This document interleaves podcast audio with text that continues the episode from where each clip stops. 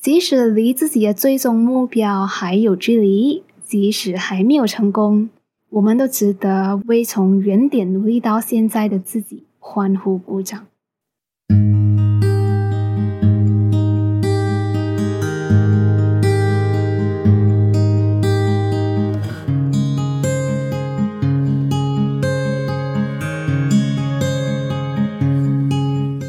活胶囊馆，收藏这一刻的小时光。好，你好，我是菜菜。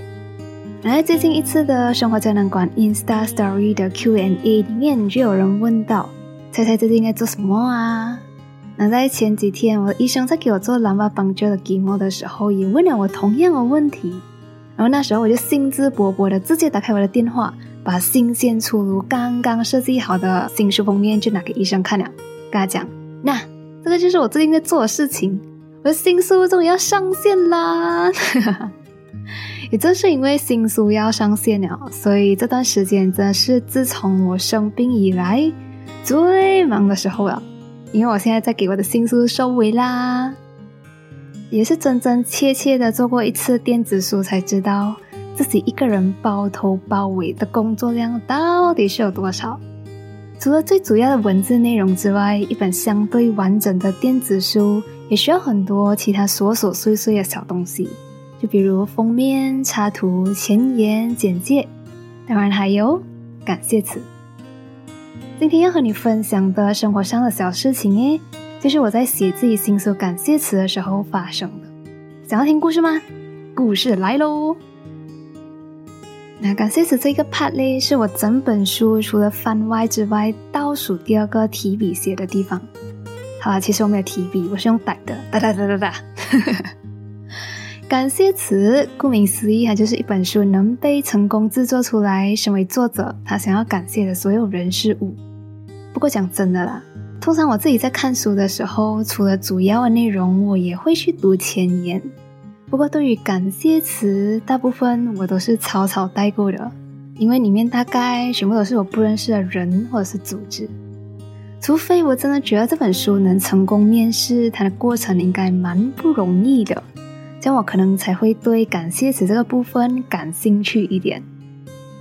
所以我觉得啦，as a 读者，感谢词这个部分实在可有可无。可是同样的，我也觉得感谢词这个部分会一直是一本书里面不能被分割出来的一部分，因为即使作者只有一个人。一本书的诞生也从来都不是单凭个人力量可以完成的。在我写我自己新书感谢词的草稿的时候，我马上就写了很多人，从医生到家人到朋友。可是，在真正开始写，并且写到最后的时候，我突然就有感而发的觉得，哎，我应该感谢一下我自己。感谢我自己一路这么崎岖，即使情绪崩溃过很多次，我又挺过来了。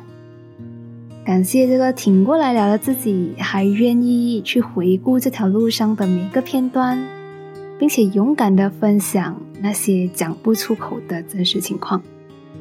还有就是，对于一本电子书前前后后需要处理的隐形琐碎事，它的多的程度。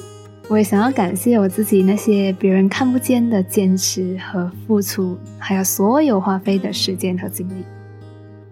所以在感谢词的最后一句话，我是这样子写的：无论这本书的反响如何，我都为我自己所付出的心力感到骄傲。哇，你知道吗？我写出这句话的时候，那个瞬间，我真的马上就觉得我自己的心暖暖的，我的心满满的。那个瞬间，我真的就觉得，哇，这个应该就是我们人类可以感受到的最幸福的感觉吧？这样，这个幸福感又是从哪里来的？我之前受到称赞的时候都没有这种程度的满足感呢。There must be something I tell you。所以我就马上抓住这个感觉，开始了一连串的头脑风暴。啊，带着想要获得满足感的魔力。原材料的期望，我就对这句话进行了一系列的反思和拆解。现在就一起来听菜菜的魔法拆解报告啦！不知道你有发现吗？在生活当中，当我们对我们自己不认可的时候，就算外界给我们再多的认可，我们的心也不会被填满一点整个就好像黑洞这样子。对于这个情况诶，才才深有体会。像我们对自己的这个不认可，又是从哪里来的嘞？很有可能是因为我们内化了社会的成功标准，尤其是当这个标准还是非常不近人情、非常苛刻的标准。外界社会对成功的定义其实非常简单明了，只要我们在这个年纪、在这个时间段里面能做到这样、这样、这样、这样、这样，你就是成功的。在一个满分一百分的成绩单里面，社会定义的成功，它有一个很明显的分界线。很明显的成功分数线，For example，八十分。所以只要我们没有在自己的那个人生阶段，在特定的时间内做到这个这个这个这个，达到八十分，我们就是 loser。可是这样子的评分标准，它会不会太过简单化了？那在生活这些日子里面，我相信你和我都感受过那种在自己真的很努力过后。又没有达到社会八十分成功线的那种无力感，这种无力感好像就在跟我们讲，一件事情的成败，除了我们自己的努力之外，好像更多的还是受外界的其他不能控制的因素影响。而我们的这个感觉，它是对的，因为就我看过的教人做事的书来讲，我发现不管作者是谁，他们的内容都有一个共同点。他们都会清醒的去跟读者讲，一件事情的结果到底是有几步受控的，一件事情的结果，运气和大趋势是怎样占了更大的比例的。就如果我们继续用八十分的这个成功线打个比方，照作者他们讲的，一件事情的成果，它不受控的程度，差不多就是我们再怎样努力，最多最多对最终成果的直接影响。只有四十分这样多。如果我们的起点是零分的话，要达到社会认可的八十分成功线，我们还需要运气和大趋势去加持另外的四十分。这个就是我从不同的书上了解到的同样的真相。当然，过后作者他们也会有在后面提出，我们可以怎样在自己可以控制的范围内去提高一件事情的成功率。可是现在我们退一万步来讲，如果一个人他真的是非常非常的幸运，在生活当中没有什么障碍的话，可以从零开始向上努力的话，这样幸运的人，除了自身拼尽全力的四十分，他都需要外界额外再加十四十分才能达到八十分的成功啊！我们每个人的生活情况都不同，我们也都有各自生活当中需要跨越的障碍。能从零开始努力，其实已经非常的幸运了。大多数的我们呢，生活情况很有可能都直接导致了我们的起点其实是在 negative 的情况。好了，其实我不太喜欢用起点这个词，虽然它更容易被理解，可是我们每次讲到起点，我们自然而然就会讲到起点高、起点低，然后这个从一开始就和别人比较，带着批判的态度。也很容易会让我们自己感觉到不公平。可是，无论我们起点高低，无论我们走了几远，现在我们站着的这里都是我们的原点。我们都需要从这里出发去到我们想要去的地方。所以，下面我就用更中性一点的词来代替啦。我们叫它原点。这样，既然不一样的生活情况，直接就导致了每个人的原点不同。如果我们还只在用有没有达到社会八十分成功线这个标准来定义自己成不成功，然后才决定是不是应该要认可自己，我们自己是不是应该要感觉要满足，这样这对原点 negative 的人来讲，大多数的我们来讲，这个标准会不会太苛刻、太没有人性啊？八十分成功线的这个标准，我只能讲它确实是非常方便。可是它却是一个公平却不公正的标准，因为外界根本就不知道我们的原点在哪里。图片上大家能看到的都只有我们现在只有十分，那距离八十分的成功线，哇啦，你居然还有七十分这样多，单看现在的成果，大家都会批判，他们根本就不管我们的原点是零还是 negative 两百。有些情况呢，是只有我们自己才知道的。那一路上的困难也是外界看不到的。所以，如果我们都看见了自己一路上的不容易，看见了我们是从哪里来的，又努力了多少，现在又在哪一个位置上了。我们还会想要用外界的成功标准来批判自己没有达到那个八十分的成功线吗？带着上帝的视角来看自己的生活，你会看到自己的不容易，你会看到即使生活不容易，即使社会标准上来讲我们还没有达到他们八十分的成功线，我们都努力了，而且也还在努力着。带着上帝的视角，无论成果。你都会为自己一路上所有的付出感到骄傲，并且感谢自己了。我想这个就是我还没有发布自己的电子书之前，在感谢语写下“无论这本书的反响如何，我都为自己所付出的心力感到骄傲”这句话，感受到了满满的满足感。它背后的原因，我确实根本不知道这本书它的反响会是如何，连它会不会成功我都不知道。可是，在写出上面的这句话的时候，我想，我其实就是在认可和尊重自己在别人知道的、不知道的全程走到今天所付出的所有努力。我是在认可自己，即使一路上有些片段是我所不愿意回顾的，我依然去回忆它，并把它记录下来。我也是在认可自己，在化疗第二年用精神好的时间。准时完成了自己想要写的这本书。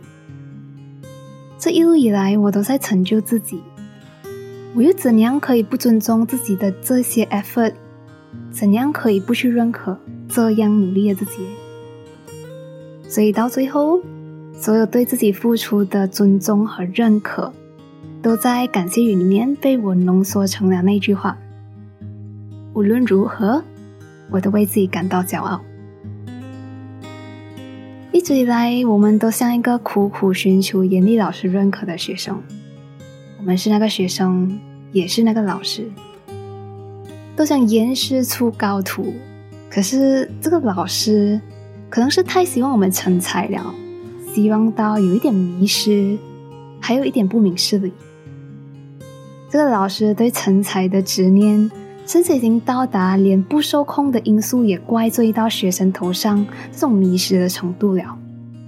更多时候，我们都在内化外界对我们的批判态度，下意识的拿来就这样子对自己。只要我们还没有达到八十分的成功线，不管是可控的还是不可控的因素影响的，都是我的错，都是我不好，我就是 loser。如果你也有这样子的情况，听到这里，你会不会也想叹一口气？心疼一下自己，你会不会也想要给这个无论在别人看得到或者是看不到情况下，一直都在努力自己，拍一拍他的背？我们真的不够努力吗？并没有吧。所以在写新书感谢词的时候，突然间从那个太渴望学生成才的严厉老师这种角色里面抽离出来。用上帝视角看到那些别人看到的看不到的艰辛情况下，自己依然努力的时候，我才会有这样大的感触。看到自己的不容易，看到自己一路以来所有的努力，才会无论结果都对自己所付出的感到骄傲，感到满足，才会尊重认可自己。那当然，达到八十分的成功线依然会是我前进的目标。可是这会是一段很长的路，谁都不能 guarantee 我们到底要走多久。所以在一直努力前进的道路上，我们要记得，每隔一小段路都停下来 appreciate 自己。无论现在距离成功线还有几远，都尊重自己人前人后所有的努力，去对自己的付出感到骄傲。带着我们对自己的这份尊重和认可。让心被满足感填满，然后再继续这趟旅程。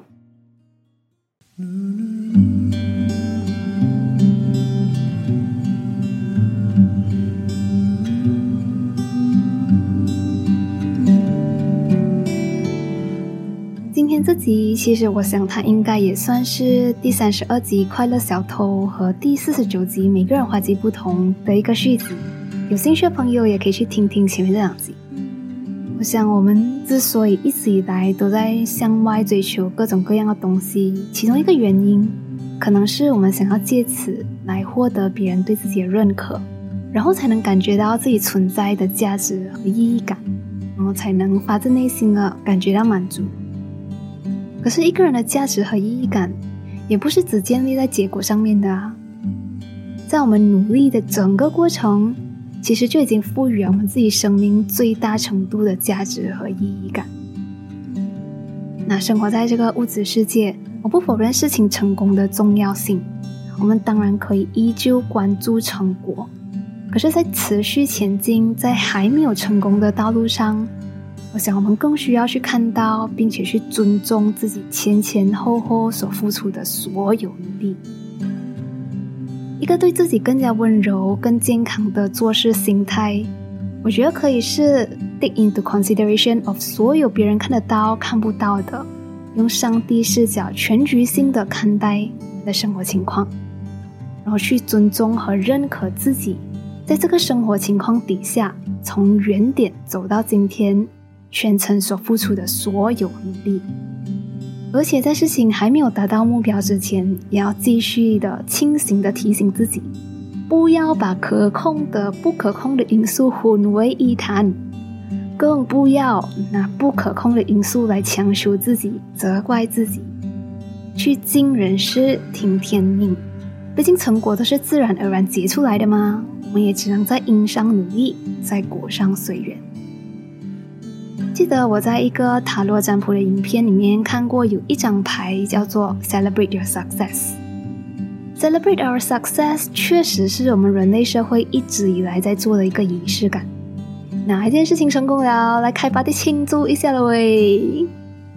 可是我想，现在我们也是时候在人类社会里面去提倡另外一个仪式感了。这个仪式感就叫 “Celebrate our effort”。即使离自己的最终目标还有距离，即使还没有成功，我们都值得为从原点努力到现在的自己欢呼鼓掌，对自己的努力表示尊重和肯定，一起 celebrate our effort。哇，从一个感觉反思出这么一集，突然感觉自己很溜，有没有？可以不要鄙视我的自恋，这个也是一种对过程付出的认可。OK，好了，今天这集也是于我而言很有意义和价值的一集，也用来提醒一下过后再对结果感到焦虑、对自己不满意的自己啦。一个对人类、对自己更温柔、有爱、更健康的评判标准和做事心态，今天在这里就和你分享我的最新想法啦。那。生活可以继续努力，可是不用太过于努力，因为一直以来你都够努力了的。单凭这一点，我们都应该为自己感到骄傲。Anyhow, we deserve a pat on the back。生活胶囊馆收藏这一刻的小时光，我是菜菜，一个总在反思生活和自己的 INFJ 和 TLBL。有任何的感受或者是想法，欢迎你通过 comment 或者是 Apple Podcast 的 review 和菜菜交流。那喜欢这期内容，也想要支持菜菜经营生活胶囊馆的话，用每月一杯奶茶加入会员，成为称管人吧。每个胶囊馆买了奶茶的你，也会像下面这样子，在内容里面听到自己写的奶茶留言哦。那今天我们要念的呢，是在第五十九集被放出来，可是还没有被念到过的奶茶留言。这个是 Miss Blue 在成为生活胶囊馆的会员过后写下的入会宣言。他讲：祝你平安健康。好的哦，Miss Blue，要平安健康的。这期最后的最后，虽然这个人不一定有在听，可是我想要对这个我感觉他一直都在过度努力想要达到一百分的人，我的姐姐猪猪讲：无论任何事情、任何结果，我都为你全程所有的付出和坚持感到骄傲。希望你也是。Let's celebrate your effort。那把这期 podcast 听到这里的你，也要记得 celebrate your effort 哦。无论如何，都去尊重并且认可自己所有的付出。今天这期就先这样啦，我们下回再聊。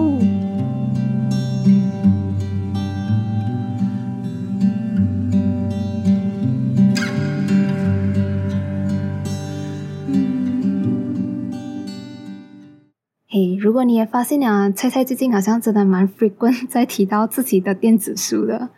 那这个除了是因为最近的生活真的是都在搞这本书之外，我也想要偷偷跟你讲啊，猜猜的第一本电子书终于要开始倒数上线啦！所以这集过后，接下来连续好几集都会是和这本书相关的有趣内容和一些 Insta 上面的互动小活动。那这里就在彩蛋跟你预告一下啦。希望你也和我一起期待，一起用接下来的每一集，一起倒数猜猜二十三岁患癌回忆录的上线喽！这样我们就下集见啦。OK，这真的是真的拜拜了，拜拜。